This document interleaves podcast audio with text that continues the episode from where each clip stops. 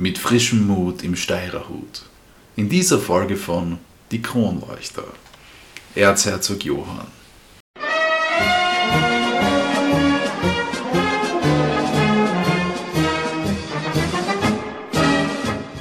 Die Geschichte von unserem Erzherzog Johann beginnt nicht in der Steiermark, sondern am 20. Jänner 1782 in Florenz in Italien.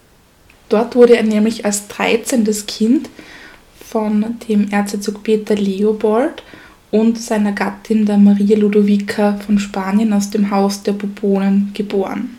Der Peter Leopold war der dritte Sohn von der Maria Theresia und dem Franz Stephan. Und der Großherzog der Toskana und darum eben sind sie da in Florenz residiert, weil das eben die Hauptstadt der Toskana war. Der kleine Johann wurde eben, wie erwähnt, als 13. Kind geboren und hatte sehr zur Freude seiner Mutter einen hellen Haarflaum und blaue Augen, also glich vom Aussehen her eher den Habsburgern als den Bourbonen. Und er hat den Namen Johann bekommen, der eigentlich untypisch ist für die Habsburger. Es, es hat vielleicht vorher bei den spanischen Habsburgern so zwei Bastardsöhne gegeben, die Juan geheißen haben, also Johann auf Deutsch, aber so war das jetzt eher ungewöhnlich, weil es eben ein Name ist, den man eher vermieden hat. Nämlich absichtlich absichtlich. Hat, ja. ja, der Name Johann war nämlich vorbelastet. Nämlich wegen dem Johann von Schwaben und den Johann von Parizida, dem jetzt keine. Beide Mörder waren eigentlich. Ja, sagen wir so. Aber der Stadtpatron von Florenz, der Don Giovanni, und Giovanni ist halt Johann, Johannes. Auf Deutsch. Dieserlei gleichen und daher der Name Johann. Und auch der Taufpate vom kleinen Johann war ein Giovanni. Nämlich war er untypischerweise für einen Taufpaten ein einfacher, armer Handwerker aus Florenz. Und den hat sich da eben der Vater, der Leopold, ausgesucht. Als Taufpaten für sein Kind. Ja, der Johann ist eben am Florentiner Hof aufgewachsen und da war eine sehr, eigentlich eine sehr lockere ähm, Erziehung und ein lockerer Umgang. Die Kinder waren sehr viel an der frischen Luft. Er hatte doch einige Geschwister noch gehabt und ähm, und es war auch ein, ein sehr liberales Klima an eine sehr liberale Geisteshaltung eben da am Florentiner Hof, die eben dann schon früh zu wirken begonnen hat. Was aber auch ganz interessant ist, ist die Ernährungsweise, mit der sie erzogen worden sind. Nämlich bekamen die Kinder vor dem sechsten Lebensjahr weder Fleisch noch Süßigkeiten zu essen, dafür eben Suppen, Obst, Gemüse und Brot. Das hat eben vor allem für die Knaben viel Bewegung gegeben und es ist auch versucht worden, dass sie jetzt nicht so halt verweichlicht werden. Genau. Da war eben auch der Vater sehr dahinter, der hat zum Beispiel auch ausgesagt, wenn sie stürzen, zeigt niemand Mitleid und man lässt sie alleine aufstehen. Also so ist es halt dann die Burschen ergangen. Es war so eine strenge Erziehung da in der Toskana, aber eben noch bei weitem nicht vergleichbar mit der Erziehung am Wiener Hof. Also die Eltern haben da die Kinder ähm, sehr streng bestraft, wenn sie ungehorsam und trotzig waren, aber waren eben gleichzeitig sehr liberal, weil die Kinder sollten mit Leuten aller Art verkehren und für niemanden in ihrem Bekanntenkreis eine Vorliebe zeigen.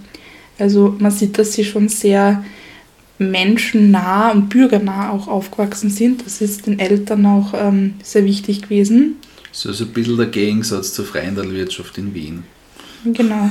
Werden wir später dann auch noch sehen, wie dann ähm, der Johann in Wien, welchen ähm, Änderungen er da in seiner Erziehung und Ausbildung ausgesetzt war.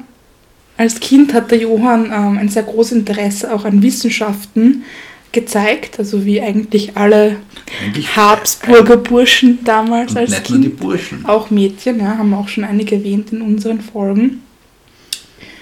Und er hat sehr, sehr viel Zeit mit seinem Vater in dessen Laboratorium verbracht, wo der Vater ihm verschiedene physikalische und chemische Reaktionen erklärt hat Sie haben aber auch mit Elektrizität experimentiert, mikroskopische Bilder sich angeschaut, Insektensammlungen betrieben, anatomische Wachspräparate und so weiter.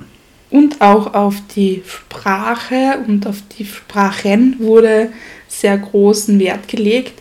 Nämlich mussten die, die Frauen, die die Kinder da erzogen hatten, gleichzeitig mit den Kindern Deutsch, Italienisch und Französisch lernen. Also die wurden dann auch nach ihrem eigenen Können eingestellt und beschäftigt. Genau. Und der Johann hatte, wie gesagt, viele Geschwister gehabt, sechs Brüder, wenn man es genau nimmt. Und er war von denen eigentlich vielleicht so der körperlich Schwächste. Sie waren ihm halt überlegen und er ist ihm auch immer in ihrem Schatten gestanden, was ihm auch an der Geburtsreihenfolge liegt, weil im System der Primogenitur erbt dann eben der Erste den Titel und so weiter. Und er ist halt dann doch relativ weit hinten gestanden. Und das hat er dann auch schon zu spüren bekommen von seinen Geschwistern, dass er da ein bisschen weiter hinten ist. Sein Papa, der Leopold, war ein aufgeklärter, klug, vorsichtiger und geschickter Verwalter des toskanischen Erbes seines Vaters. Wenn man sich auch seinen Charakter anschaut, ist das auch ähm, sehr beschreibend für ihn. Er war nämlich sehr leutselig und volksnah und auch wie sein älterer Bruder, der Josef, sehr reformfreudig.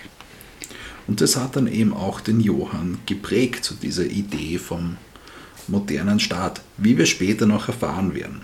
Aber es gibt da noch so ein Zitat über die Herrschaft von Leopold in der Toskana, das uns jetzt die vorlesen wird.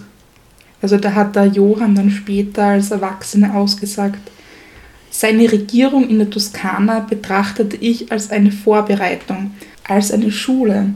Die gemachten Erfahrungen hätte er gewiss gut angewendet, aber zu kurz war seine Regierung.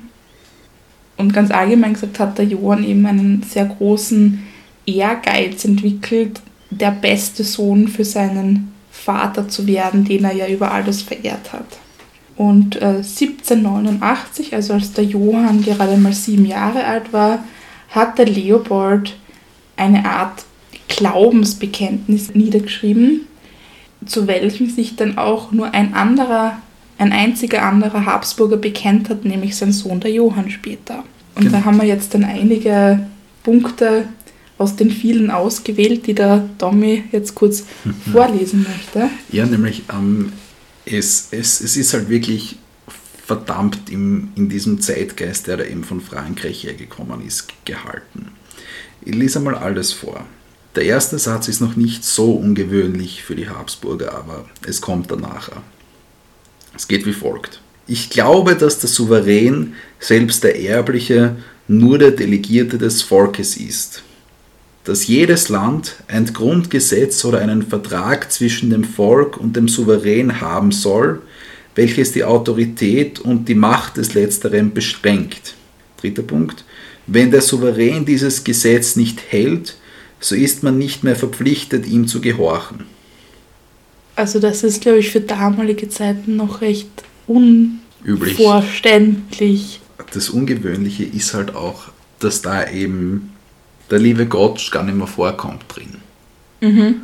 In diesem Herrschaftsverständnis, in diesem dass das jetzt nicht die, die Pflicht ist und das, das System ist, dass Von das Gottes der, genau, Gnaden auserwählt, genau, sondern genau, dass, dass der Herrgott so baut, eben in dieses pyramidenförmige System, sondern dass da halt der gar nicht mehr vorkommt und dann heißt ja zwischen, zwischen Volk und Souverän. Ist ein Vertrag.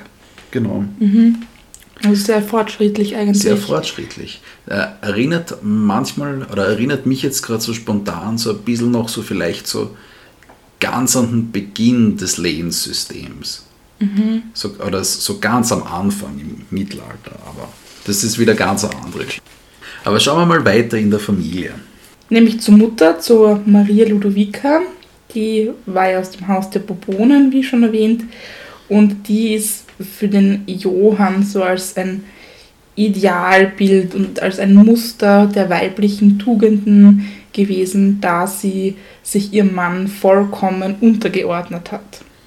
Ihre Schwägerin, die Marie-Christine, die da ja auch selber ganz anders war, hat über sie gesagt, sie hat keinen Willen, weder den anderen gegenüber, noch weniger gegen ihren Gemahlen. Sie ist sanft zuvorkommen, gefällig für alle Welt mit einem Wort. Sie ist geschaffen zu dem, was sie ist und in jeder Beziehung das Glück meines Bruders. Ja, also sie hat sich wirklich total hingegeben und ergeben und war da eher so ein bisschen passiv, würde man sagen. Mhm. Es war dann aber eine Ehe ohne außereheliche Affären, ohne außerehelichen Verhältnissen. Ja, also recht ungewöhnlich. Ähm, und das Ganze ist eben ja, einige Zeit gewesen, nämlich bis der Johann vier Jahre alt war. Da hat dann nämlich der Leopold in Pisa die Tänzerin Livia Raimondi kennengelernt und sich dann in die verliebt. Es ist bitte nicht geklärt, ob die verwandt ist mit der Eldiko Raimondi, unserer Kammersängerin in Österreich. Und später hat er dann die Raimondi auch mit nach Wien genommen und hat dann auch einen gemeinsamen Sohn, den sie dann Luigi genannt haben, mit ihr gehabt. Also so ganz ohne außereheliche Verhältnisse war es dann selbst bei den beiden auch nicht. Ja, geht ja nicht anders. 1790 stirbt dann der ältere Bruder von Leopold, der Kaiser Josef II. Und der Leopold wird jetzt plötzlich Kaiser. Das heißt, er muss nach Wien übersiedeln. Nicht nur er, sondern die ganze Familie. Die kommen im Gepäckle mit, mit Kind und Kegel, wie man so schön sagt. Und sie reisen über Bologna, Modena, Mantua, Verona, Bozen, Bruneck, Leeds, Spital, Klagenfurt und Judenburg nach Wien. Und bei den Namen, die ich da jetzt so schnell aufgezählt habe, dieser 15-tägigen Reise, sieht man schon einmal, dass da der junge Johann viel von den Alpen sieht. Und er sagt dazu. Tirol, Kärnten, Steiermark machten auf mich einen besonderen Eindruck. Noch mehr die Freundlichkeit der Leute. Dann das hat er mit acht Jahren schon ähm, ausgesagt. Also mit acht hat er da zum ersten Mal die Alpen gesehen und das wird ihn eben für sein Leben prägen, diese Reise nach Wien. Die älteren Söhne vom Leopold wurden von ihm dann in Wien praktisch als Sekretäre eingestellt und der Thronfolger am Kaiserthron, der Franz, wurde bereits dann eben systematisch in die Geschäfte, in die Regierungsgeschäfte eingeführt. Also als ältester Sohn mhm. vom Leopold. Und auch in Wien erfährt dann der Johann eine sehr aufgeklärte Ausbildung. Noch immer? Mm, mit den Ideen des Vaters. Nämlich hat der Vater auch ausgesagt. Fürsten müssen vor allen anderen von der Gleichheit der Menschen überzeugt sein. Und diese Grundidee ist dann auch von den liberalen Lehrern unterstützt worden. Zum Beispiel ein ähm, recht bekannter, der Franz Anton von Zeiler, der auch ein Mitverfasser des Allgemeinen Bürgerlichen Gesetzbuches von 1811 war, das wir heute auch noch kennen. Da spricht die Juristin aus ihrem eigenen Leid. Oh ja. Aber das ist wieder so ein klassisches Beispiel für so Sachen, die noch aus der Monarchiezeit kommen, aber eben bis heute noch gültig sind. Mhm. Ziemlich arg, wenn man überlegt. Sehr lustig, solche Gesetze dann zu lesen und zu verstehen, was die damals gemeint haben. Aber diese Übersiedelung von Florenz nach Wien war für den Johann nicht ganz einfach. Also er hat sich dann in Wien sehr einsam und vernachlässigt gefühlt und es hat sich dann schon so erste Ablehnung gegen Wien eben gebildet. Also das, er war da geleitet von Furcht und auch so ein bisschen von Hass vor dieser Veränderung einfach. Es war auch einfach ein bisschen ein Kulturschock.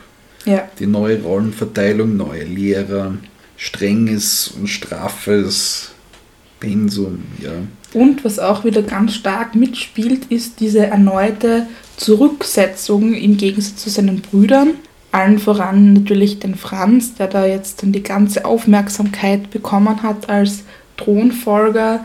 Und da gibt es auch eine Geschichte, wie schwer das dem Johann eigentlich zugesetzt hat. Vor dem Mittagessen, wie wir bei meinem Vater vereinigt waren, geschah es nicht selten, dass die älteren Brüder und die kleineren gaulten. Diesmal drohte mein Bruder Leopold, mir die Hände mit dem Strick zu binden. Die Größeren fielen über mich her und hielten mich fest. Dieser Scherz erzürnte mich, und nachdem ich, so gut ich kleiner es konnte, mich verteidigt hatte, sagte ich, ich werde schon Mittel finden, mich zu befreien. Die Brüder verschoben die Ausführung bis nach Tisch und neckten mich beständig. Ich aber schob ein Messer in die Tasche, um die Stricke zu durchschneiden, da ich nicht dulden wollte, dass mir jene Demütigung geschehe. Dies aber, ich weiß nicht von wem, wurde mir ausgelegt, als wollte ich das Messer gegen meine Brüder gebrauchen.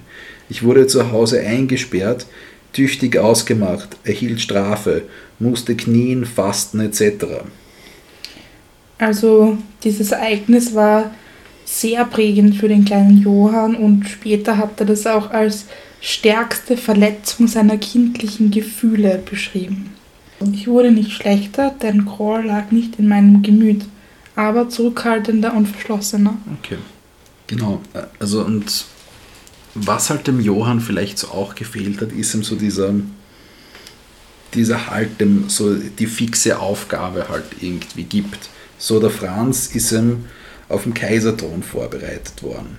Der Ferdinand auf dem Großherzogsthron in der Toskana. Der Karl, der bekannte Erzherzog Karl von Österreich-Teschen, ist auf die Statthalterschaft in den österreichischen Niederlanden vorbereitet worden. Das wer sich erinnern kann an unsere letzte Folge mit der Margarete, die hat das da ein bisschen begründet. Also ähm, da war dann eben so ein bisschen ein Loch im Johann. Ja, also jeder hat halt so Seins gehabt, auf das er sich fokussiert hat und der Johann hat irgendwie nichts wirklich gehabt. Also ist das so ein bisschen in der Luft genau. gehängt. Und dann ist es passiert. 1792 im Alter von zehn Jahren stirbt der Vater. Noch nicht einmal zwei Jahren Regierung. In Österreich? Und nicht einmal zwei Monate später stirbt dann die Mutter. Und der 14 Jahre ältere Bruder, der Franz, der 24 ist, wird jetzt der eben Kaiser des Heiligen Römischen Reiches.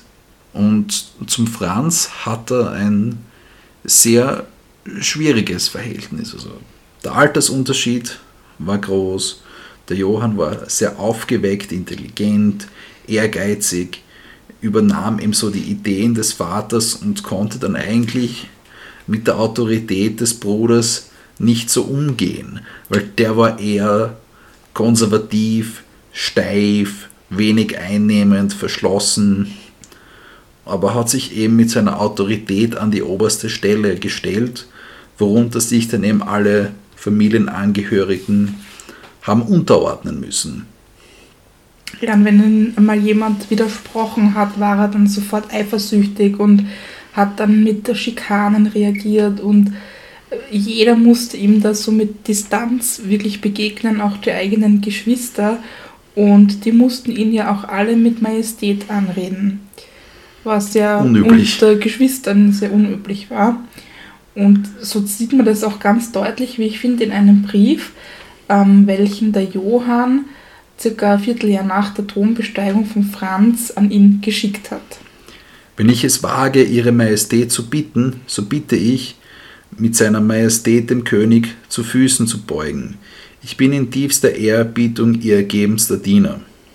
Also da sieht man wirklich diese untergeordnete Rolle, die der Johann dann mhm. plötzlich einnehmen musste.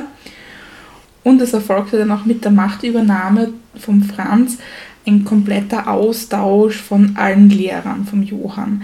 Also er hat da alle Lehrer und Erzieher der Geschwister abgelöst und sie mit solchen ersetzt, die seiner Anschauung entsprachen.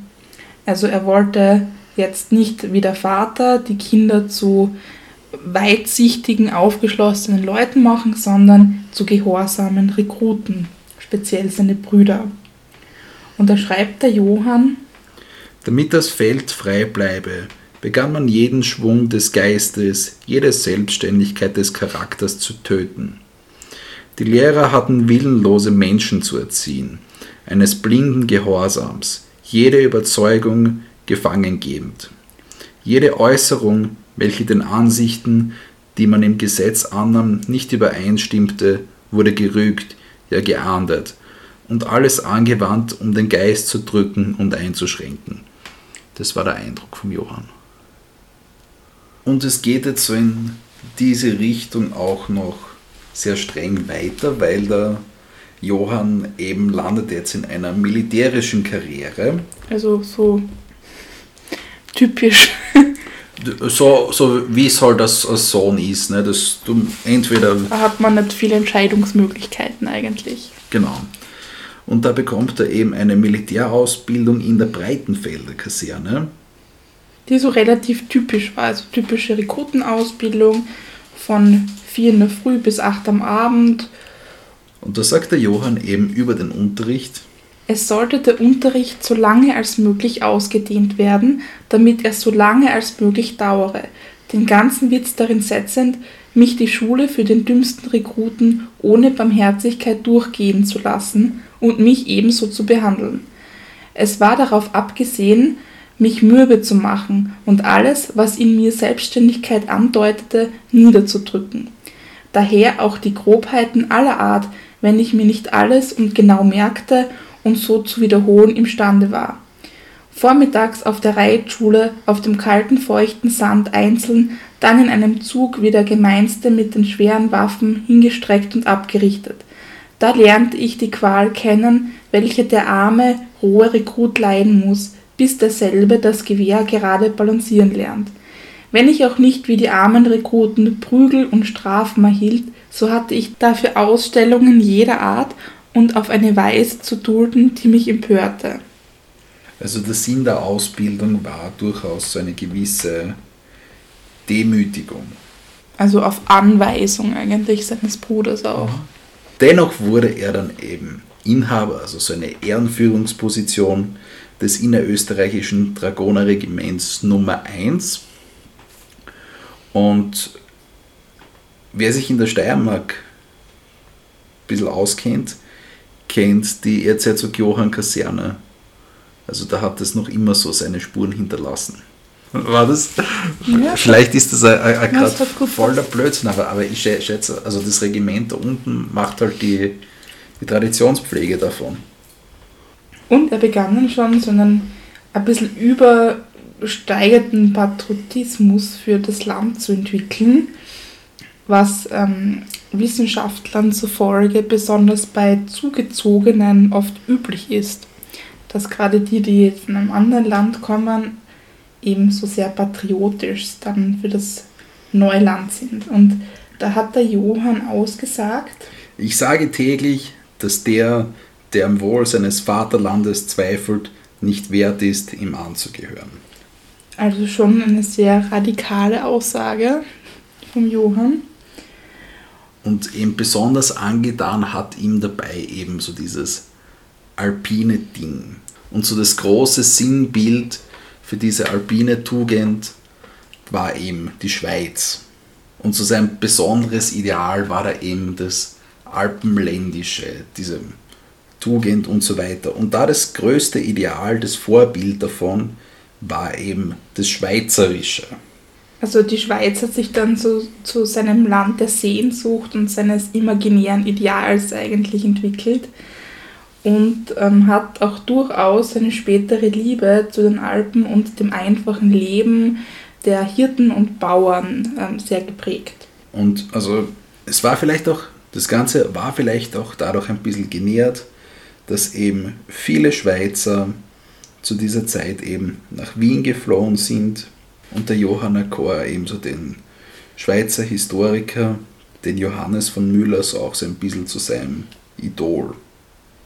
Ja, und die Person von dem Johannes von Müller ist ein bisschen umstritten, weil er als sehr wankelmütig galt und eine Zeit lang auch ein Gegner Österreichs war. Und dass der Johann ihn da so verehrt hat, war da ein bisschen ja, nicht so gern gesehen in Wien.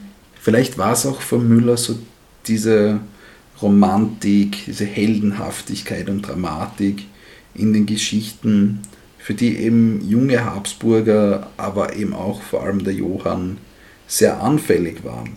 Und der Johann hat dann eben wirklich sehr viel gesammelt, das sich auf die Schweiz bezogen hat.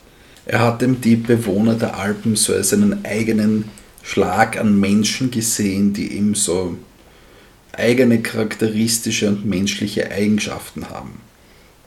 Und mit 18 Jahren ist er dann eben nach Tirol gereist und er hat auch an den Müller den Wunsch herangetragen, ihm einen Schweizer zu schicken, der unverheiratet, groß und wohlgewachsen wäre, von gutem sittlichen Betragen, hauptsächlich von strenger Treue und echt schweizerischen Sinne.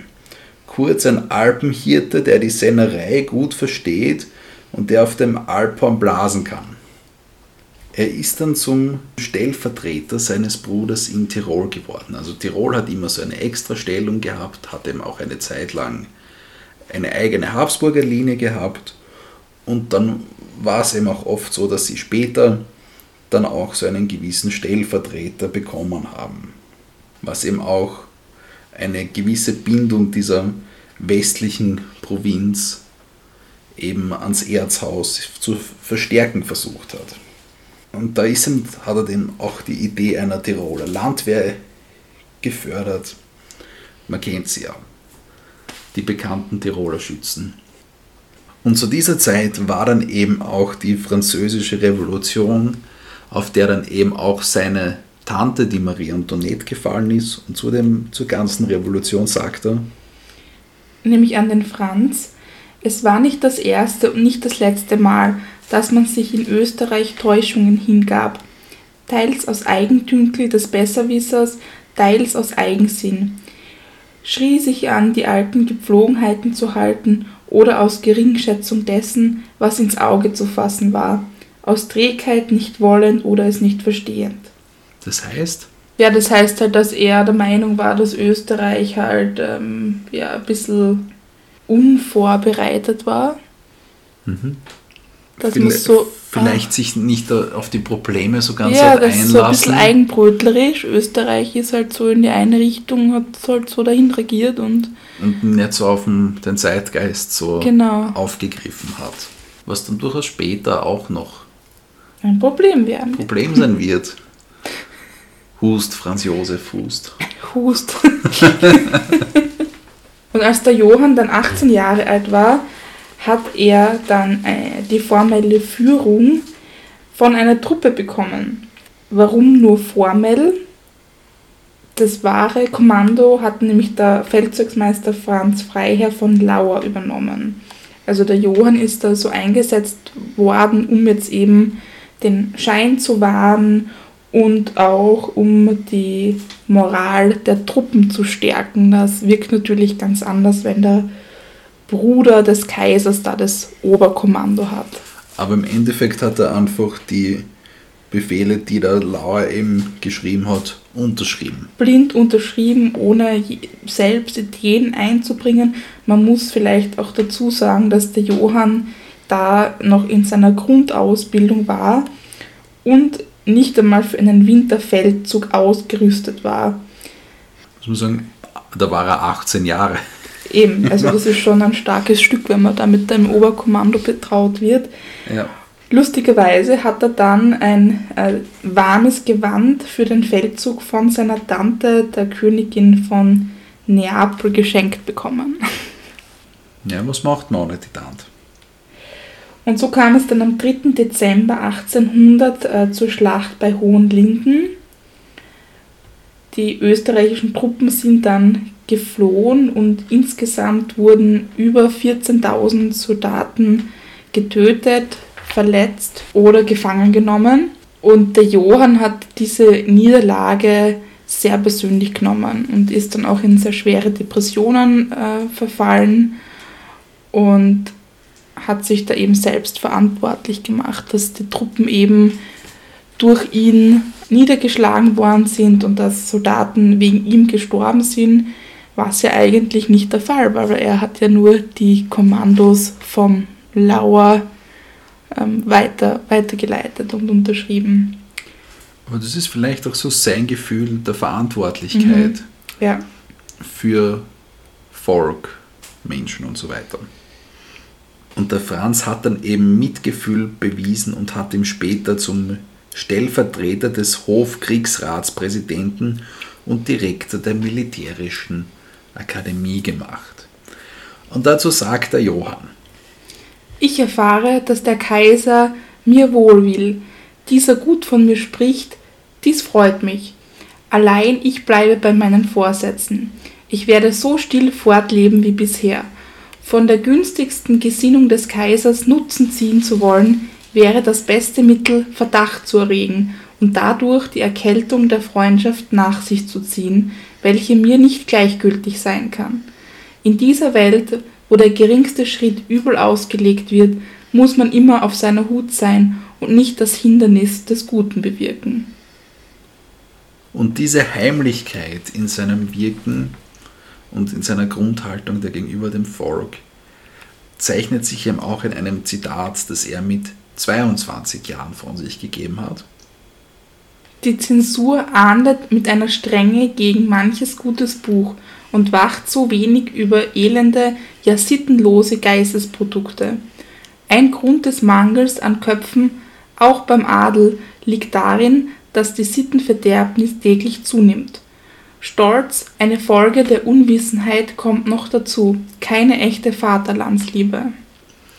Und der Johann sah eben den Franz als Hauptverantwortlichen für diese Mängel hat eben auch Kritik an den Schulen und Universitäten geübt, dass sie eben nicht dieses Gedankengut irgendwie nachliefern.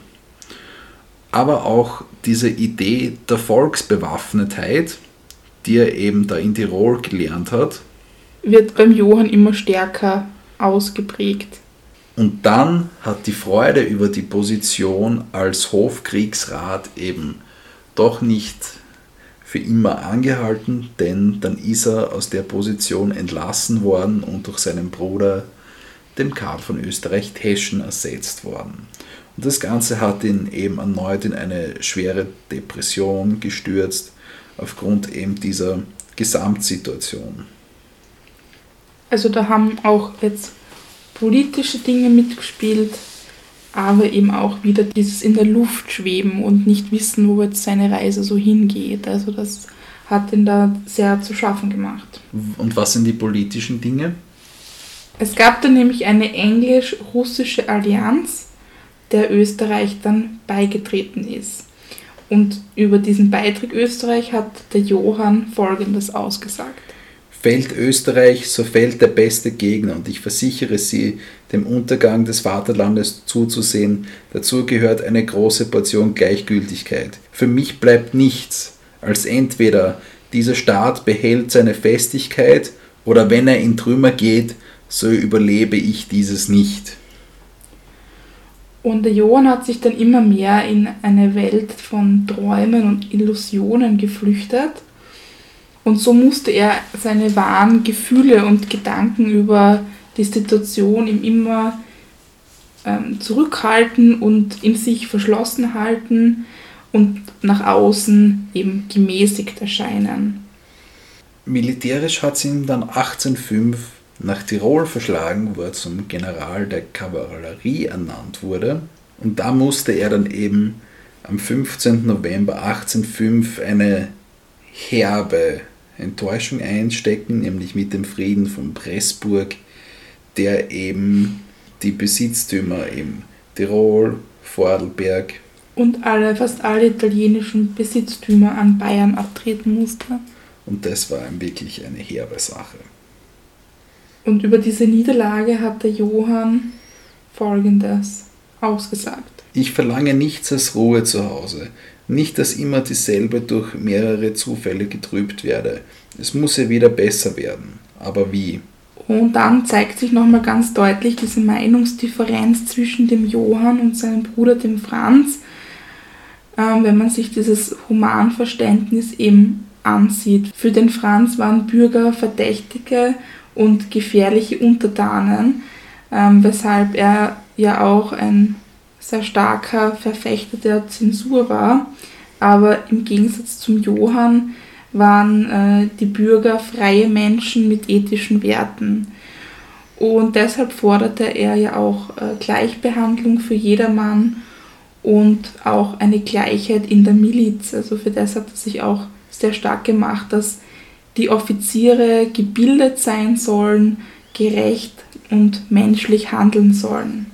Aber Tirol war jetzt der Mittelpunkt seines Lebensideals.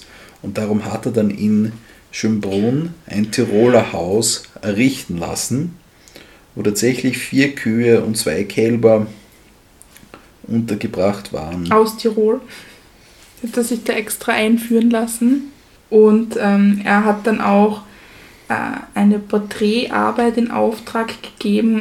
Und zwar sind da Alpenblumen in 300 Aquarellen gemalt worden, wovon heute schon sehr viele Sorten davon ausgestorben sind. 1806 hat er dann sein Konzept einer Landwehr für sämtliche habsburgerische Länder vorgelegt. Und dieses Konzept ist dann erst zwei Jahre später genehmigt worden. Das heißt, dieser Beschluss ähm, hat jetzt dann folgende Wirkungen gehabt. Nämlich, dass jeder Mann zwischen dem 18. und dem 45. Lebensjahr eingegliedert werden sollte in diese Landwehr.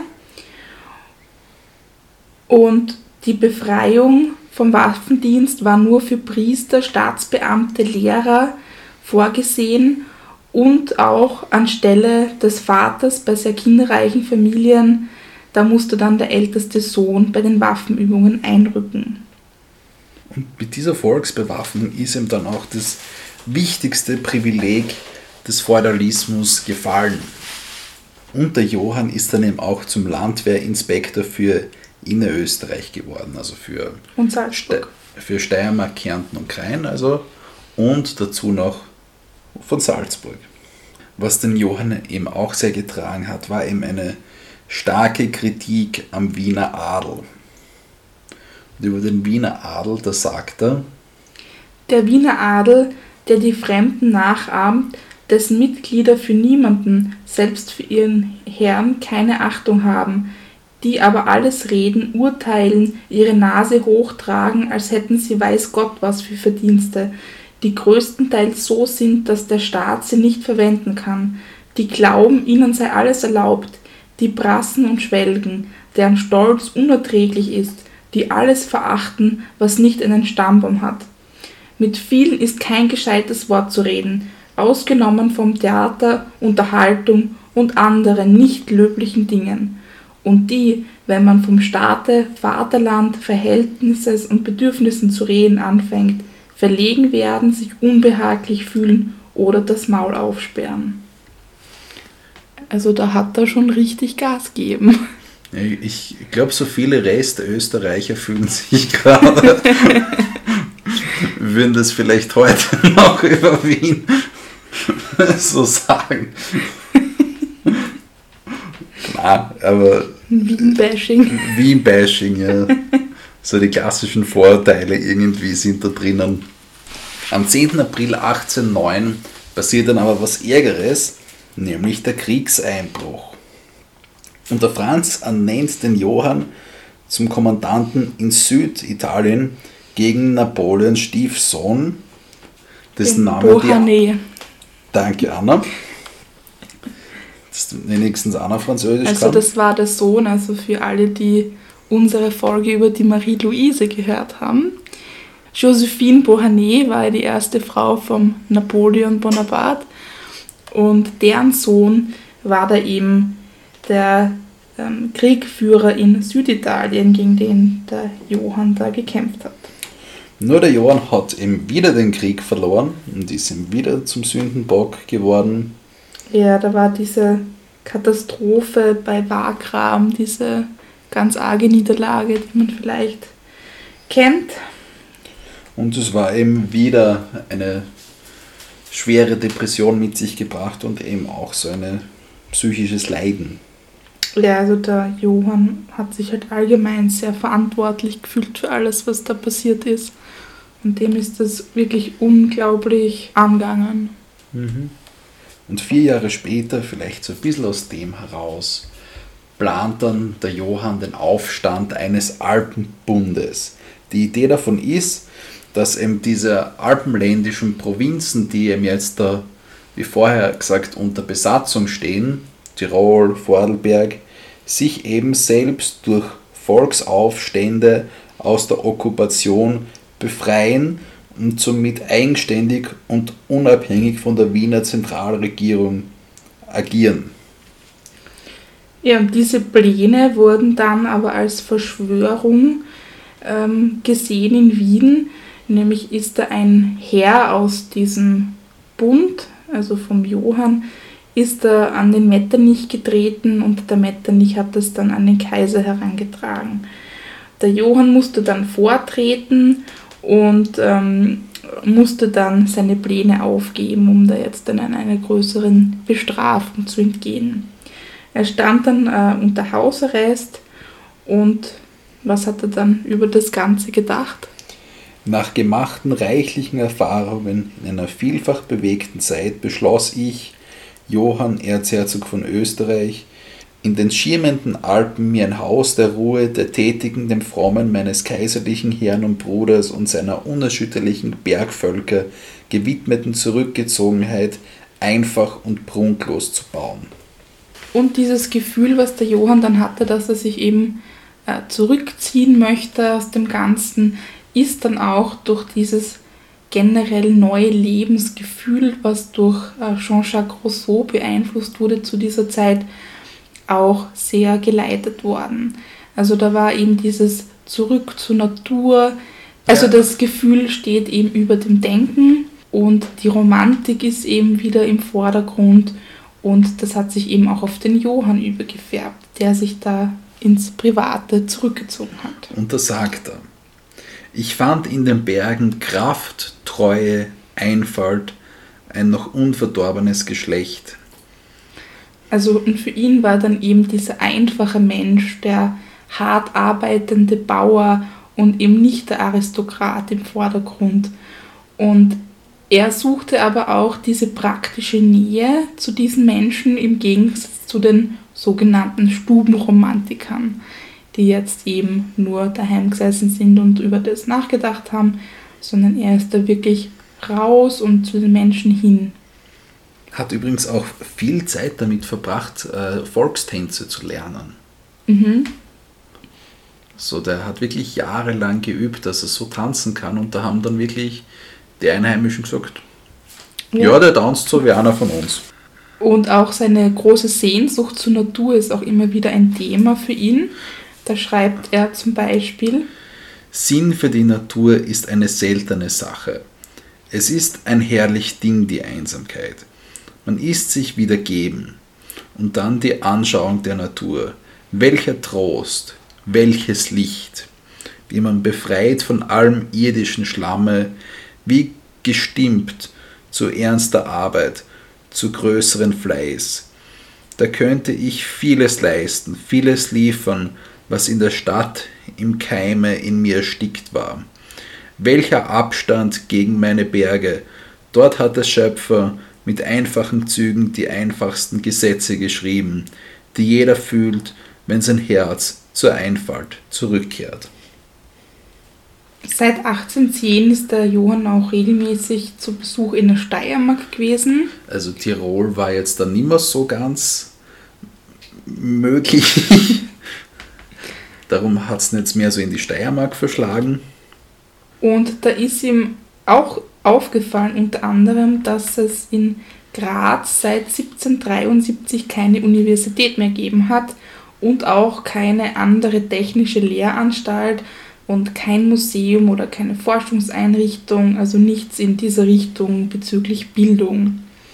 Und laut dem Johann ist eben dieser Mangel an Bildungseinrichtungen die Ursache für die vielen Mängel im Land. Somit hat er dann im Juni 1811 eben das Joanneum begründet, eben in Erlaubnis des Kaisers als Kombination von Lehranstalt und Museum.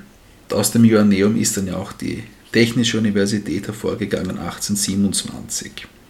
Das Joanneum hat aber auch so einen volksbildenden Charakter gehabt mit so Lesemöglichkeiten für Bürger und einfachere Menschen, wo eben auch so dieser aufklärerische Gedanke noch durchkommt.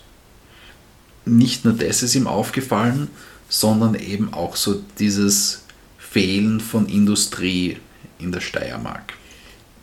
Und da hat dann der Johann im Oktober 1815 tatsächlich eine Reise nach England unternommen, was es so der Industrialisierungsweltmeister war und hat eben dort Fabriken inspiziert, technische und wissenschaftliche Fortschritte sich angeschaut und das hat er zwar einerseits bewundert und was davon mitgenommen, aber diese totale Industrialisierung wie in England hat er eben auch als katastrophal empfunden, weil er eben den Verlust des Bauernstandes und eine gewisse Entmenschlichung, kann man sagen, da befürchtet hat. Fun Fact: Der Johann ist in England der Industriespionage bezichtigt worden, wegen diesem Ausflug.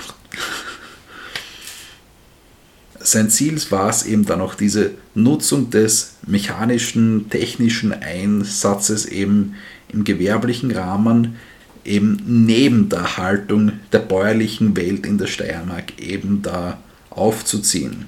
Genau, also er hat halt in England einfach gesehen, was diese Industrialisierung, also diese totale Industrialisierung mit den Menschen, mit den Arbeitern dort gemacht hat. Also äh, Hunger, Armut, äh, Konflikte, Aufstände und so weiter. Und da hat er, denke ich, wirklich einen guten Weg gefunden, das in der Steiermark dann umzusetzen dass eben dieser Fortschritt, dieser technische da war und eben auch die, die Arbeiter trotzdem erhalten worden sind.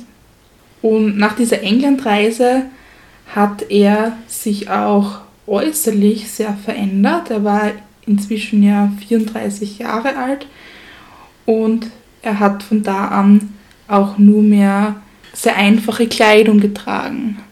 Und hat dann ja eben praktisch diese volkstümliche Kleidung, wie wir sie sehen, eben die Tracht und so weiter. Mhm. Das ist ja praktisch die Erfindung, sagen wir mal, von dem durchaus mitgefördert und mit angestoßen. Und das Ganze war auch eben beladen mit so einem gewissen Ideal, was er eben in den steirischen Bauern sieht. Und da hat er 1817 über die gesagt, welche Einfalt, welches Herz bei Menschen, wo noch nichts verdorben. Wie ist die einfache Sprache weniger Worte herrlicher als alle die Glatten unserer gebildeten Welt. Es ist ein hell brennendes Licht. Gott erhalte solche Menschen wie Brüder und Kinder. Also da merkt man, das war eben so sein großes Ideal. Das Unterschichtliche, das sein Ideal und nicht so dieses, dieses einfache, ja, genau. adelige. Also da hat er sich enorm wiedergefunden bei diesen einfachen Menschen. Und was wir bis jetzt noch gar nicht erwähnt haben, war seine Liebschaft. Johanns Beziehung zu Frauen. Mein Gott. Es war eben so, dass es dass er allgemein nicht wirklich viel Interesse an Frauen äh, gezeigt hat. Als junger Mann hat er zum Beispiel auch ähm, Folgendes ausgesagt. Mancher vernünftige Mann, der nicht dem Grunde der Sache nachforscht, stellt mir meine Kälte und Schüchternheit gegen das weibliche Geschlecht aus. Das ist nicht so. Aber ich kenne mein Temperament, darum handle ich so, um jede Gelegenheit zu vermeiden. Ein Mann, der mit Schwert und Feder dienen soll, der kann und darf nie der Sklave seiner Leidenschaft sein. Denn diese erstickt den Keim des Guten, die Stärke und die Schwungkraft der Seele. Also da geht ihm hervor, dass er eben sich dieser Leidenschaft nicht öffnen wollte. Und es war auch so, dass er generell als sehr schüchtern beschrieben worden ist. Was er dann aber überhaupt nicht gelten lassen wollte. Ja, aber ich glaube, es war schon ein bisschen so. Da gibt es ja auch ähm, diese Geschichte, dass er auch immer von den Damen aufgefordert wurde zu tanzen. Also er hat sich das selbst nicht wirklich getraut. Also gerade auch bei diesen steirischen Tänzen mhm. ist er dann immer von den Dirndln aufgefordert worden zu tanzen. Wie gesagt, er hat tanzen kennen. Also. Ja, und denen ist es nicht gelegen. Und er wurde dann 1818 mit dem Kauf des Brandhofes in der Obersteiermark auch sesshaft. Und den Brandhof, den hat er gekauft. Um dort mit den gleichen den Landleuten zu Gebote stehenden Mitteln und Kräften zu zeigen, wie man mit Fleiß, Beharrlichkeit und Überzeugung und soweit alles menschliche Kräfte reichen, den ungünstigen klimatischen Einflüssen Nahrung abgewinnen und den für Gebirge so hoch wichtigen Gegenstand der Viehzucht und deren Nebenzweige und Produkte vermehren und veredeln könne. Also das war so als eine Art Musterhof gedacht, äh, den er eben in Abwechslung mit seinem Sitz im Schloss Steins bewohnt hat. Den Brandhof hat er eher im Sommer und Herbst zur Jagdsaison äh, bevorzugt und im Schloss Steins war er dann eher über Winter, wo es kalt war. Er hat sich aber dann auch noch mehrere Dinge in der Steiermark gegönnt, nämlich das Radwerk in Vordernberg, in der Nähe vom Erzberg, später ein Hammerwerk in der Weststeiermark, ein Walzwerk in Krems bei Vorheitsberg, er hat sich auch ein Weingut in der Untersteiermark besorgt und er war Förderer vieler neuer Entwicklungen. Ganz prägend war da für ihn auch, dass er den Bau der Semmering-Bahnstrecke, ähm, das erste Gebirgsbahn Europas, genau gefördert hat. Äh, das war ja damals wirklich ein sehr großes Novum, mhm. diese Gebirgsbahn. Dann Und hat er auch noch volkskundliche Forschung betrieben. Also das war ja auch so eine Neuerung dieser Zeit, dass man jetzt geschaut hat, wie sind die Menschen im eigenen Land?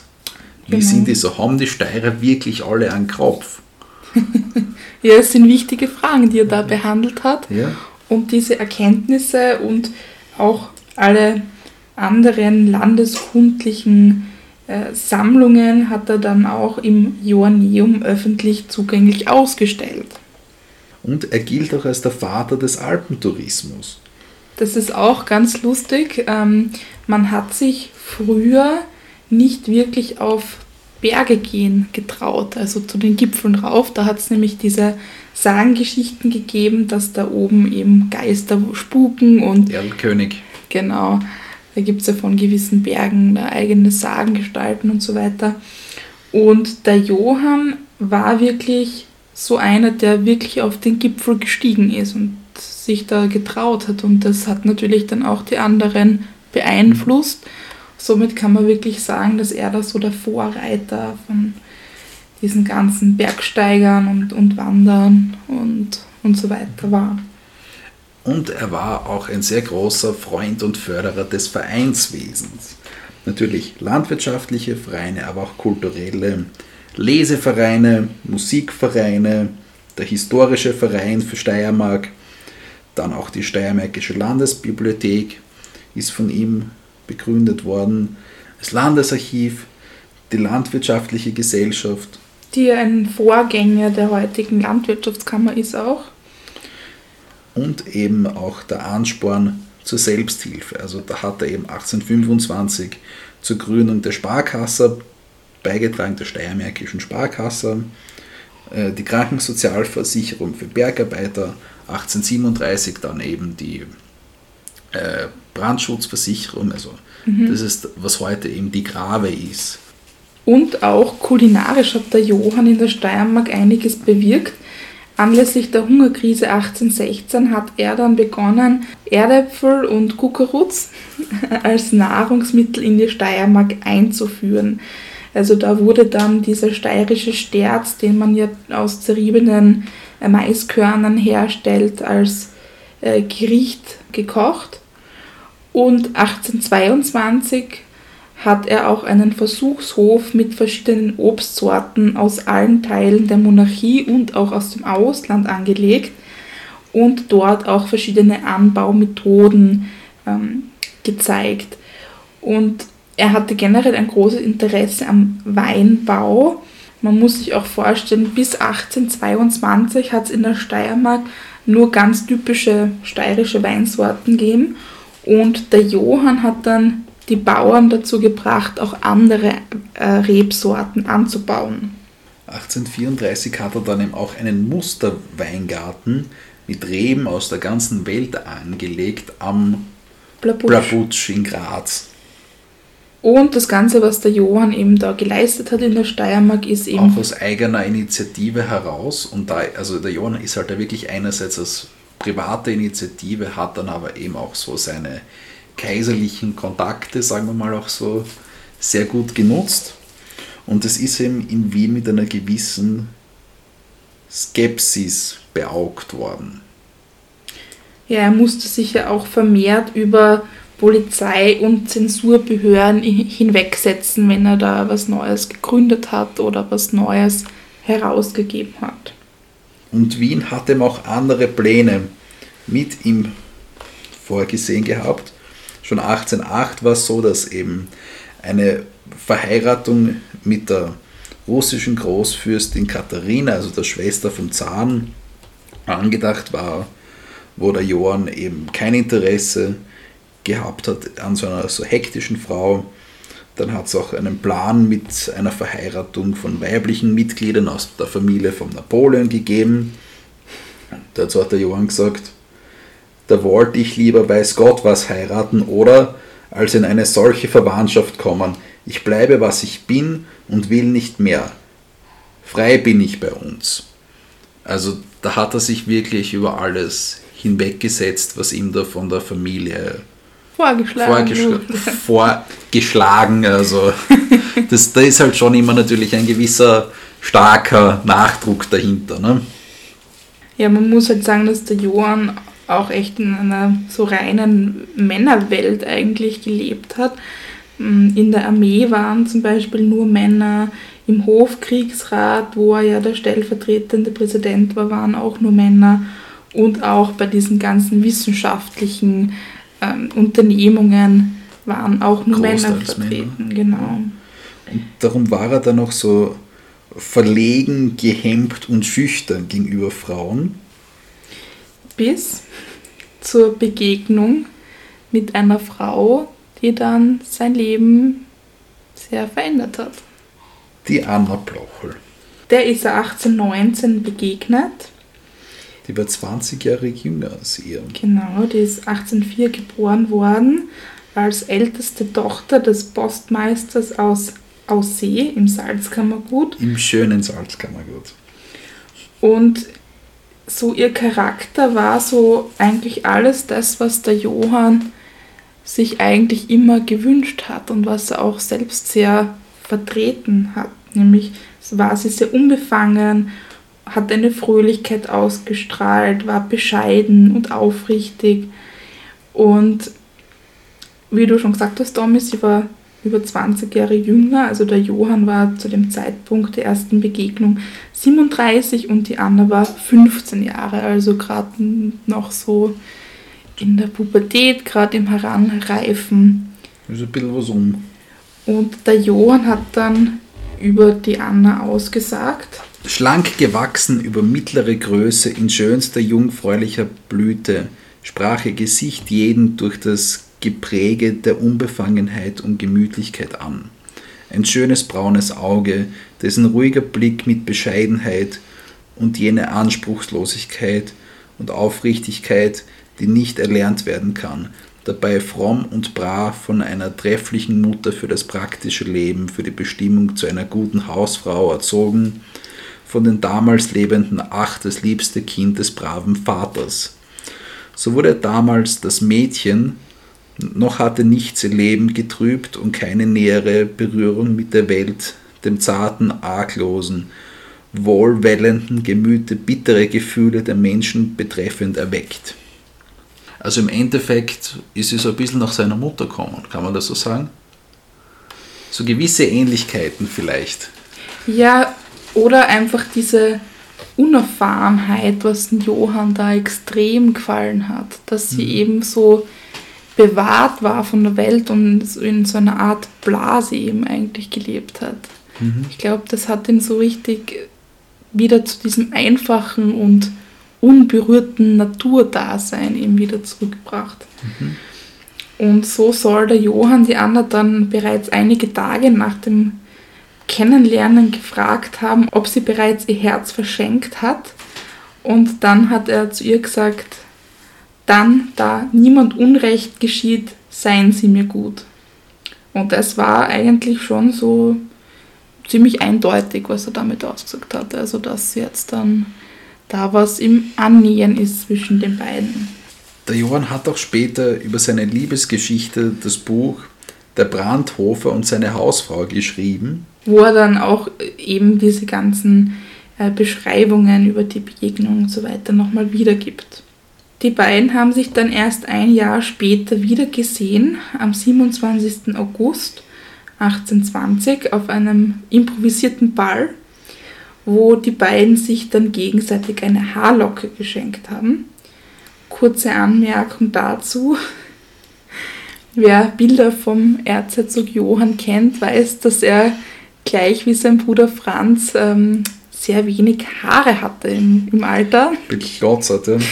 Und ähm, ich glaube, da war eben gerade noch diese Zeit, wo das noch möglich war, dass er eine Haarlocke hergeben hat.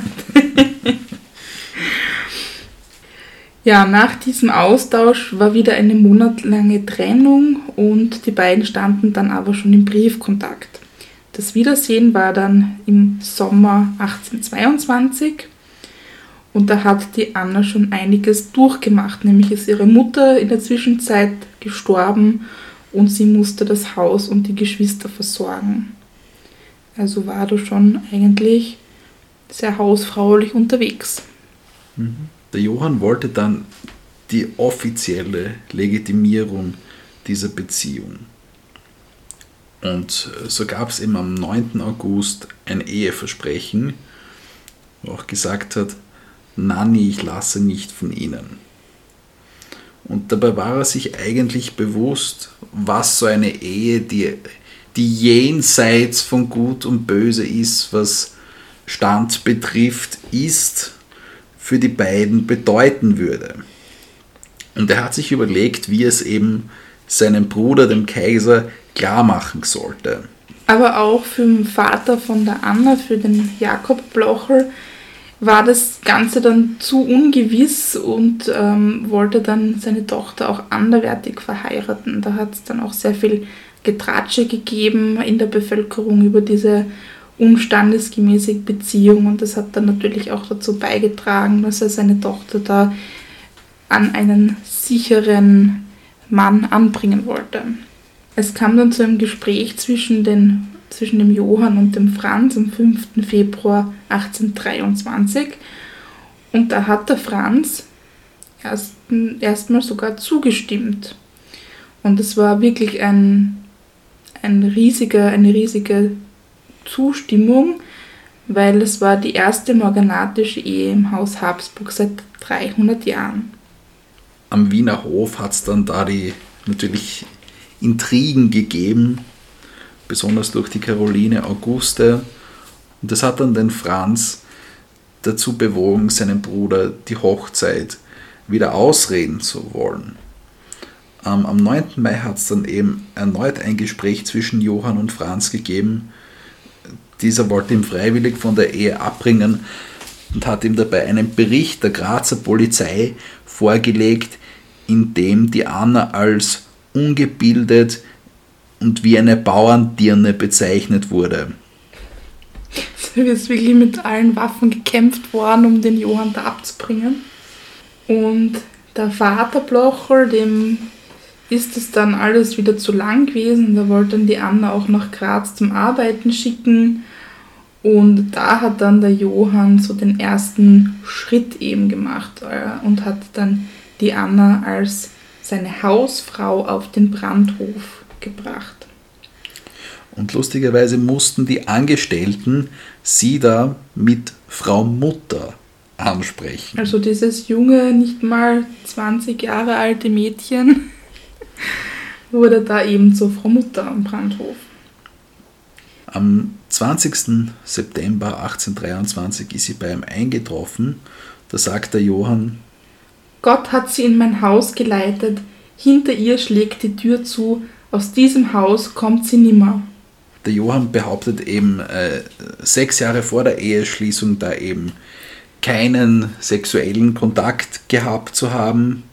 Ja, das es hat er eben sehr betont, weil er hat es eben sehr viel Getratsche gegeben in der Bevölkerung, dass das ja eher eine sexuelle Beziehung ist und eine Geheimehe und dass sie eigentlich schon längst verheiratet sind. Und es war dem Johann enorm wichtig, dass er das immer wieder betont, dass sie eben nur zusammen gelebt haben. Es hat auch getrennte Schlafzimmer gegeben. Mhm. Also die Anna hat da im Obergeschoss geschlafen und der Johann ist dann jeden Abend ähm, unten mit Stimmungsschwankungen zwischen Depression und Melancholie wegen dieser ganzen getrennten Situation gelegen und hat versucht einzuschlafen. Und da hat er auch einige Gedanken niedergeschrieben. Aber in jenen Stunden der Nacht, wo ich ganz alleine bin, da bricht es los und da klage ich bitter Gott meinen Kummer, klage jene an, die schuld daran sind. Und trotz dieser nicht wirklichen Ehe hat sich dann diese Beziehung sehr gut entwickelt. Die Anna hat den Johann ganz liebevoll als den besten Mann äh, bezeichnet in ihren Briefen. Der Johann war sehr treu, hatte auch keine anderen äh, Beziehungen oder Affären und er hat die Anna auch weiterhin sehr verehrt. Er war, also er hat sie nicht nur sehr groß verehrt, sie waren auch per Du, aber er war doch um einiges älter, hat sie äh, getadelt regelmäßig, wenn sie sich eben seinen Weisungen widersetzt hat. Und dazu gibt es das Zitat. Du hast mir das Leben wieder wert gemacht, das bereits allen Reiz verloren hatte. Oder auch, deine Liebe lässt mich das mit Gewissheit erwarten, was ich als Mensch für mein übriges Leben wünschen kann. Er hat dann auch etwas Erstaunliches gemacht. Er hat die Anna auch öfters nach Wien mitgenommen. Sie durfte eben aber dort keinem Mitglied der kaiserlichen Familie vorstellig werden. Das hat man sie dort nicht gelassen. Und das Ganze in Wien ist sogar so arg gegangen, dass er Briefe an Anna aus Angst vor Metternich eben mit Zitronensaft als Geheimtinte geschrieben hat. Am 8. Juni 1828 war es dann so, dass der Franz in Wien die Anna zum ersten Mal bei der Fronleichnamsprozession am Straßenrand gesehen hat. Da war die Zukunft noch immer sehr ungewiss. Also wenn man, wenn ich kurz das einwerfen darf, also fast acht Jahre waren die beiden eigentlich schon ein Paar. Und nach acht Jahren hat dann erst der Bruder sie zum ersten Mal so beiläufig am Straßenrand gesehen. Mhm. Arg irgendwie. Schon heftig, ja. Jedenfalls, da schreibt die Anna an den Johann. Weiß Gott, wie es mit uns beiden noch werden wird. Ich sehe, wie hoch du, wie niedrig ich bin. Sehe auch ein, welche Ärger es deiner erlauchten Familie sein muss, dass du dich gerade an ein so unbedeutendes Wesen hängst. Leider wird bei euch so wenig um gegenseitige Liebe und Neigung gefragt. Am 6. Februar 1829 passiert dann aber das eigentlich Unerwartete, nämlich der Franz ändert seine Meinung bezüglich dieser Hochzeit, jedoch unter Ausschluss aller Rechte für die Kinder der beiden. Und er schreibt, ich erteile dir hiermit meine Zustimmung, jedoch nur unter der ausdrücklichen Befugnis, dass dadurch weder ihr noch den aus dieser Ehe entstehenden Kindern ein Anspruch von was immer eine Art auf deinen Namen, Stand und Versorgung von Seiten des österreichischen Staates und von Seiten unseres Hauses erwachsen dürfte. Und Einige Tage nach dieser Zusage hat dann der Johann gleich Nägel mit Köpfen gemacht. Also er wollte nicht länger warten, weil es hätte sein können, dass der Franz nochmal seine Meinung ändert und hat seine Anna dann am 18. Februar um 11 Uhr in der Nacht in der Kapelle des Brandhofes offiziell geheiratet. Und erst nach fünf Jahren, am 28. Dezember 1834, wurde dann die Anna als Freifrau von Brandhofen erhoben und konnte dann somit der österreichischen kaiserlichen Familie vorgestellt werden. Hat lang gedauert. Ja. Also, es war ein ziemlicher Kampf. Ein ziemlich langer Kampf, ja, aber schlussendlich sind sie dann sehr glücklich gewesen, die beiden. Also, nach dem militärischen Unglück folgte ebenso das Glück im Volkstümlichen Und in der Liebe, und in der Liebe. Und jetzt tut sich dem Johann aber auch noch eine Chance auf im politischen, im diplomatischen. Nämlich aufgrund der politischen Lage in Österreich wurde der Johann von Metternich immer mehr zu Repräsentationsaufgaben eben berufen. Da hat der Johann auch dieses ganze Volkstümliche wieder hineingebracht, aber er hat ihm immer wichtigere Aufgaben übernommen, immer ein besseres Verständnis zum Kanzler Metternich entwickelt, worüber er sagt, ich bin dem Fürsten mehr Freund als man glaubt, aber ich krieche nicht. Vor allem bei außerpolitischen Themen waren die beiden einer Meinung, aber innenpolitisch eigentlich nicht wirklich. Und auch so die Art, wie der Metternich eben aristokratisch gelebt hat, ist eben dem Johann ein bisschen zuwider gewesen. und dann sagt er nach einem Fest bei Metternich, Wie kann man fröhlich sein, wenn so viele Tausende bedrängt sind, während hier das teuerste verfressen und versoffen wird, alles in Silber und Gold prangt, hunderte von Kerzen verbrennen, um eine gezwängte Lustbarkeit zu beleuchten, während viele Kleider, die ein großes Geld zum Teil nach dem Ausland brachten, an einem Abend verdorben werden, weint mancher Hausvater bei einer Milchsuppe und seinem schwarzen Brot, oft nicht hinreichend für seine Kinder, sie satt zu machen, erschöpft von der Arbeit. Also das, das zeigt eben, dass der Johann da viel näher an den Bedürfnissen im Volk war, als es eben so diese aristokratische Schicht war. Und auch diesen Bedürfnissen, die sich eben später in der 1848er Revolution spiegeln werden. Da kommen wir aber noch hin. Vorher muss man noch dazu sagen, dass äh, nach zehn Ehejahren mit der Anna am 11. März 1839 ein Sohn von den beiden auf die Welt kommt, nämlich der Franz, Graf von Merandern. Ja, der Johann ist schon, war schon ziemlich alt, als er der Vater geworden ist, nämlich 57, Die Anna war 35. also auch schon ein bisschen älter. Und die Anna war sehr froh darüber, lustigerweise, dass der Sohn, der Franz, äh, die Habsburger Lippe geerbt hat. Sie soll dann nämlich gesagt haben, ich bin froh, dass er etwas vom Erzherzog hat. Der Franz war natürlich von allem ausgeschlossen, was eben die Habsburger betrifft, aber der Metternich hat dann eben den Vorschlag gemacht, den, dem Kind eine, eine Herrschaft zu geben oder zumindest einen Titel. Und das war dann eben der Graf von Meran.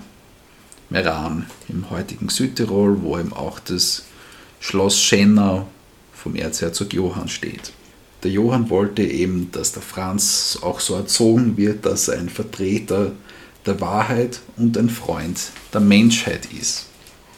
Und jetzt kommen wir mitten in, in die Plänkeleien zwischen den großdeutschen Mächten. Da haben wir auf der einen Seite Österreich und auf der anderen Seite Preußen, die eben in diesem deutschen Bund, in dem zu dieser Zeit alle deutschsprachigen Länder inklusive Luxemburg etc., was ihm damals eben dann auch dazu gezählt hat, verbunden waren und in dem halt Österreich den Vorsitz gehabt hat und Preußen ebenso als Nummer zwei da ihm immer so aufgestrebt hat, um vielleicht selbst eine Führungsrolle zu übernehmen und eben diesen Konflikt da. Und der Johann war dafür eine Verbindung zwischen Österreich und Preußen. Darum gibt es da am 2. Oktober 1842 ein Zusammentreffen mit dem Preußenkönig Friedrich Wilhelm und dazu sagt der Johann, Solange Preußen und Österreich, solange das übrige Deutschland, soweit die deutsche Zunge klingt, einig sind, werde, werden wir unerschütterlich dastehen wie die Felsen unserer Berge. Da muss man eben dazu sagen, dass der eben vorher in der Zeit ähm, von Napoleon eben durch den Rheinbund eben diese deutschsprachigen Länder eben auch gegeneinander waren, zeitweise. Jedenfalls zwei Monate vor der Revolution 1848, die auch ein sehr, sehr starkes nationales, nationalistisches Element gehabt hat, sagt er, wir stehen am Vorabend von Ereignissen, die, wenn man den bisherigen Gang beibehält, nicht ausbleiben können. Und doch will man nicht begreifen, dass es auf dem bisher eingehaltenen Wege nicht gehen kann. Bald wird weder Zeit noch Kraft noch Vorsicht noch Einwirken mehr ausreichen, um jedes Gewitter zu entfernen, welches alles zur Entscheidung bringen muss. Mai 1848, die Revolution schlagt ihm ein. Der Kaiser, also inzwischen der Sohn von Franz, der Ferdinand, muss abdanken, Metternich, der eben alle Zeichen der Zeit da eben übersehen hat, kann man so sagen, und halt dieses reaktionäre, diesen reaktionären Kurs gefahren ist, wird ihm verscheucht. Und der Ferdinand, wie gesagt, dankt ab und der Johann wird einmal kurzzeitig zu seinem Vertreter, bis dann jedoch die Erzherzogin Sophie sich durchsetzt und der Johann dann den Rückhalt in der Familie verliert und dann jemand anderer, nämlich ein 18-jähriger Erzherzog namens Franz Josef, dann zum Kaiser gemacht wird. Dank dem Wirken seiner Mutter Sophie. In Frankfurt am Main passiert dann aber eben aus diesem Revolutionsgeschehen heraus eine Sache, nämlich ähm, es wird versucht, diesen deutschen Bund aus diesem einen großen deutschen Nationalstaat zu formen. Also gibt es dort also dort in der Pauluskirche die Deutsche Nationalversammlung, das erste gesamtdeutsche Parlament. Und da wird dann eben ähm, eine professorische Position eines Reichsverwesers, der eben dieses neue gesamte deutsche Reich verwalten soll, eben angedacht und gestiftet. Da wird eben überlegt, wer das machen soll. Und im Endeffekt wird eben als Kompromisskandidat dann der Johann vorgeschlagen, der eben einerseits die Liberalen hat gut bedienen können, die Nationalen gut hat bedienen können und eben als Habsburger und Kaiserbruder eben auch so das konservative Lager durchaus hat ansprechen können. Er hat alles in seiner Person eigentlich vereinigt. Und er sagt dann, ich, meine Herren, ich bitte davon überzeugt zu sein, bringe keinen anderen Ehrgeiz mit als den, dem gemeinsamen Vaterland in meinem vorgerückten Alter meine letzten Kräfte zu weihen. Und dann war es so, dass er am 29. Juni 1848 mit großer Mehrheit auf den Posten des Reichsverwesers eben gewählt worden ist, anstelle eines Fürstenkollegiums das oder einer reinen Parlamentsherrschaft. Da gibt es aber auch eine lustige Anekdote ähm, zu der Feier nach dieser Einsetzung als Reichsverweser, die er auf Schloss Schenner in Südtirol abgehalten hat, hat er jetzt eben nicht nur deutschsprachige Tiroler Schützen da Salben abgehen lassen, sondern eben auch italienischsprachige und latinischsprachige. Und dieses praktisch gebildete Deutsche Reich äh, war jetzt vielleicht dann doch eher, soll ich sagen, etwas zahnlos, vielleicht doch nur eher so ein idealistisches Gebilde, das da irgendwie da jetzt da kurz für zwei Jahre irgendwie herumgestanden ist. Und der Johann war eben bald mit einer gewissen Machtlosigkeit seiner Position konfrontiert. Der sagt, was ist der Reichsverweser? Ein leerer Name, welcher viel Hoffnungen erweckt. Äh, also die Hoffnung war eben, die Schaffung einer Verfassung und eines Grundrechtskatalogs eines Nationalstaates, der aus vielen einzelnen Staaten unter Führung eines konstitutionellen Monarchens irgendwie wie erschaffen werden sollen, aber im Endeffekt war es dann doch mehr, nennen wir es einmal, ein Debattenclub, der den Deutschen Bund ersetzt hat. Ich glaube, es war so mehr so theoretisch als praktisch schon ausgeführt worden ist, oder? Mhm. Und somit hat es dann auch nach zwei Jahren ein Ende gefunden und man ist wieder zurück zum Deutschen Bund. Es hat dann am, im März 1849 eine Abstimmung gegeben, da man dann den preußischen König Friedrich Wilhelm IV. zum Kaiser Deutschlands machen wollte. Also ihm die Kaiserwürde übertragen wollte. Und bei dieser Abstimmung waren dann 290 Abgeordnete dafür, 248 haben sich der Stimme enthalten und 29 haben gefehlt. Der Johann wollte dann eben zurücktreten, weil er eben ein Habsburger war und das auch ein bisschen so gegen seine Person eigentlich war, oder? Dass man dann den, den Preußen dann die Krone mhm. aufsetzen wollte. Die ja so durchaus eine Rivalität zu den Habsburgern eben über die Jahrhunderte geprägt haben. Also es geht gegen ihn und seine Familie, kann man sagen. Und er sagt dann eben, dass er entweder nur in abhängiger Wirksamkeit oder als Diener seines Kaisers auftreten kann. Und der Friedrich Wilhelm nimmt aber die Krone dann nicht an, da er sich dann auch nicht an die Volkssouveränität binden wollte, die er ja dann mit der Annahme dieser Kaiserkrone von diesem äh, Nationalstaat auch akzeptieren müsste. Am 5. April gab es dann einen Brief vom Franz Josef an den Johann, dass er im Amt bleiben soll. Der Friedrich Wilhelm wollte aber den Posten als Reichsverweser haben. Und der Johann weigert sich da. Das führt dann im Endeffekt zur faktischen Auflösung der Versammlung in Frankfurt, was dann im 1849 eben der Rücktritt vom Johann mit sich bringt.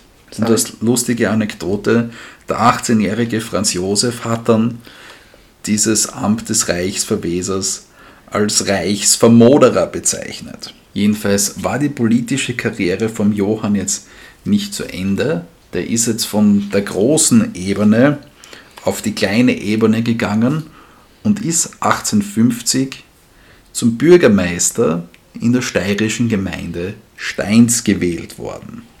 Und das war halt richtig eine Neuerung, dass da eben ein Erzherzog zum Bürgermeister gewählt wird. Und die letzten Lebensjahre hat der Johann noch sehr rüstig verbracht mit Bergsteigen, mit Jagden und im Mai 1859 hat er sich dann erkältet und ist dann am 11. Mai um 8.45 Uhr mit 77 Jahren an dieser Erkältung auch verstorben. Zuerst ist er dann im Mausoleum der Habsburger in Graz beigesetzt worden. Neun Jahre später, auf seinem Wunsch gemäß, ist er überführt worden nach Schenna im heutigen Südtirol wo er dann in der Familiengruft dort eben in Meran beigesetzt wurde.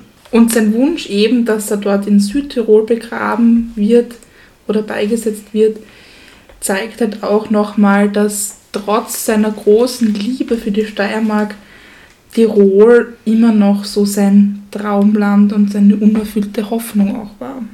Im Testament hat er geschrieben, das Vermögen geht auf das einzige Kind, den Sohn, den Franz, über. Die Anna soll aber lebenslang einen Unterhalt bekommen und, Zitat, soll so leben können, dass an der bisherigen Lebensweise keine Veränderung eintritt, als dass ich nicht mehr bin. Die Anna hat ihn dann noch 26 Jahre überlebt, ist dann auch zu ihm in die Familiengruft auf Schloss Schenner gekommen und dort sind sie auch jetzt noch vereinigt.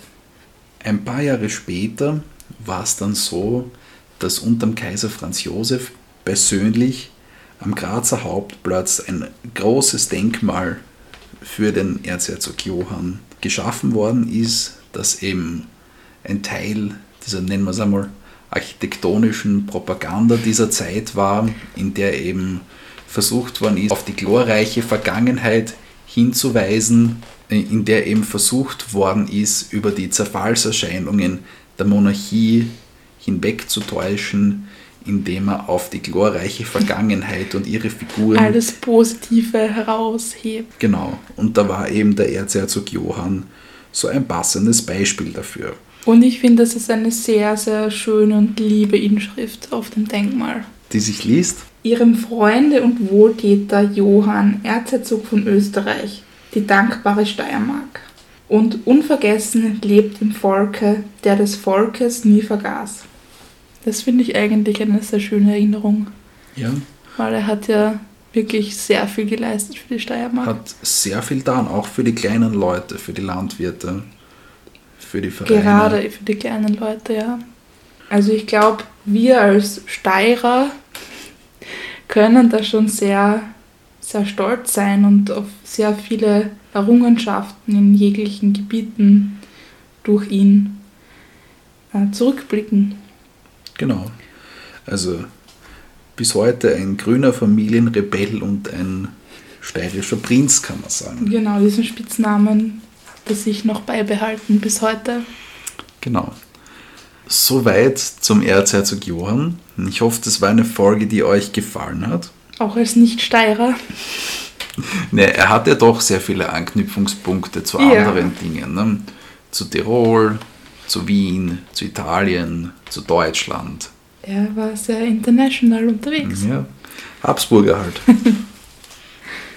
Und wie immer haben wir einige Bilder von ihm, von der Anna, von seinem Bruder, Und allen, die allen, irgendwie die involviert irgendwie erwähnt worden sind. auf Instagram, wo, wo wir uns mega freuen würden, wenn ihr uns followt, auf Facebook, wo wir uns auch über ein Like freuen würden. Genau, und da kann man vielleicht noch sehen, ob er wirklich so wenig Haare hatte. Ich befürchte. Ich befürchte auch. Da ist irgendwas genetisch, glaube ich, gewesen. Ja, ich glaube, das gibt es leider öfters. Ja, dann danke fürs Zuhören und Und bis zum bis nächsten zum Mal. nächsten Mal. Tschüss. Tschüss. Jo, mir tut mein Herz so weh. Sind wir wenn gleich ich laut? die steirischen Eichen sehe, die am Bergtraum umstehen, während der A drüber fliegt so hey. Das ist wunderschön. Ich finde auch. schon unser erstes Outtake. Ich finde auch. 20 Sekunden Podcast ist schon gerettet. Hat sich schon Auszeit. Der Peter Leopold, das war der zweitälteste Sohn von der Maria Theresia. Dritter Sohn, oder? Ich hab dritter Sohn. Wieso dritter? Wenn das der Leopold der Zweite, der Kaiser war? Ja, war nicht der Karl älter? Der Josef auch noch. Jetzt muss ich googeln. Passt. Na, aber, aber sag, Ach wie so. so man es vermieden hat. Aber wie spricht man das aus? Mörder? Na, Soll ich nochmal singen? na. Nein, ich sing nicht. Das ist dann der spätere Kaiser. Achso, das kommt ja. Entschuldigung. Foreshadowing. Nicht spoilern, Tommy. Was?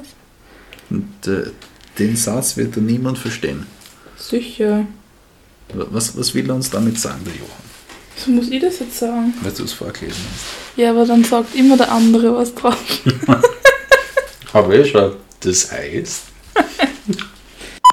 er hat ein Mitgefühl Na, mir. Na, La lasst meinen inneren Jan Delay heraus. Nein. Okay. Gegen Obwohl, das Napoleon. müssen wir einfach sagen. Napoleon, ja, das Aber kommt da schon kommt der dazu. Johannes von Müller dann auch einfach. Ja. Wurscht, ich fange nochmal an.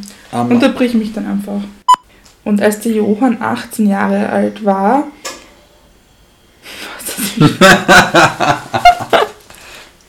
Ich wollte jetzt sagen, das ist, das ist Urorg. Urleiband, Tommy. konstitutionell eines Konstitu eines ich möchte an dieser Stelle nur bekritteln, dass der Andreas Gabalier, wenn er die Landeshymne singt, nicht vom Wendenland singt, sondern vom Wendeland singt. So als ob da irgendwer umdran tät. Gut, dass er nicht vom Wendlerland singt. Egal. Und da ist kurz die Frage. Da, An mich? ja, Achso. und für den hätte er dann eben in Wien so ein, eine Unterkunft vorgesehen. Na, den wollte er mit nach Tirol nehmen. Den hat er mit nach Tirol genommen. Wieso hat er den mit nach Tirol Ja, genommen? damit er ihm zuhören kann. Okay, aber, aber nachher hat er. Ja, ja, es kommt nachher Das war der, der nachher dann in Wien Na, war. das ist ein anderer, glaube Das ich. ist ein anderer Schweizer? Okay. Bei der von Leichnamsbrot. Und zwar sind da Alpenblumen in 300 Aquarellen. Hm? Ich habe mir gerade meinen Fuß so komisch abgehoben. Ich, Ah, jetzt geht's wieder. der Abstimmung des preußischen Königs Friedrich Wilhelm IV. Dieser eben zum deutschen Kaiser. Na, Blödsinn. Ich bin, ich bin schon ein paar Jahrzehnte in der Zukunft gerade. Und seine letzten Lebensjahre hat der Josef. Jetzt passiert mir das auch einmal, dass ich einen Namen falsch sage. Bis dann eben einige Jahre später, eigentlich gar nicht so viele Jahre später, Das ist ein Jahr später. In der Folge kann man mal so richtig einballen. So richtige Steirer, Ja. wie wir sind. Wir müssen nur überlegen, welche Buchstaben gibt es im Steirischen nicht? So ballst gar keine mehr.